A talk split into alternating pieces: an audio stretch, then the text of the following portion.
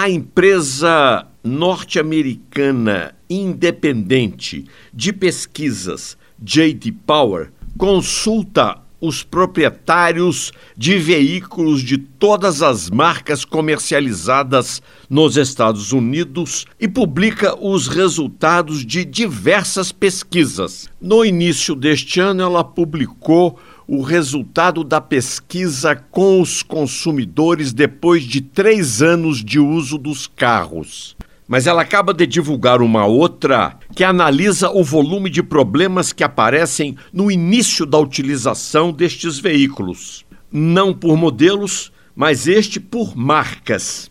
E as três melhores foram Buick, Dodge e Chevrolet. As três piores com maior volume de problemas foram Maserati, Volvo e a lanterninha, a Chrysler.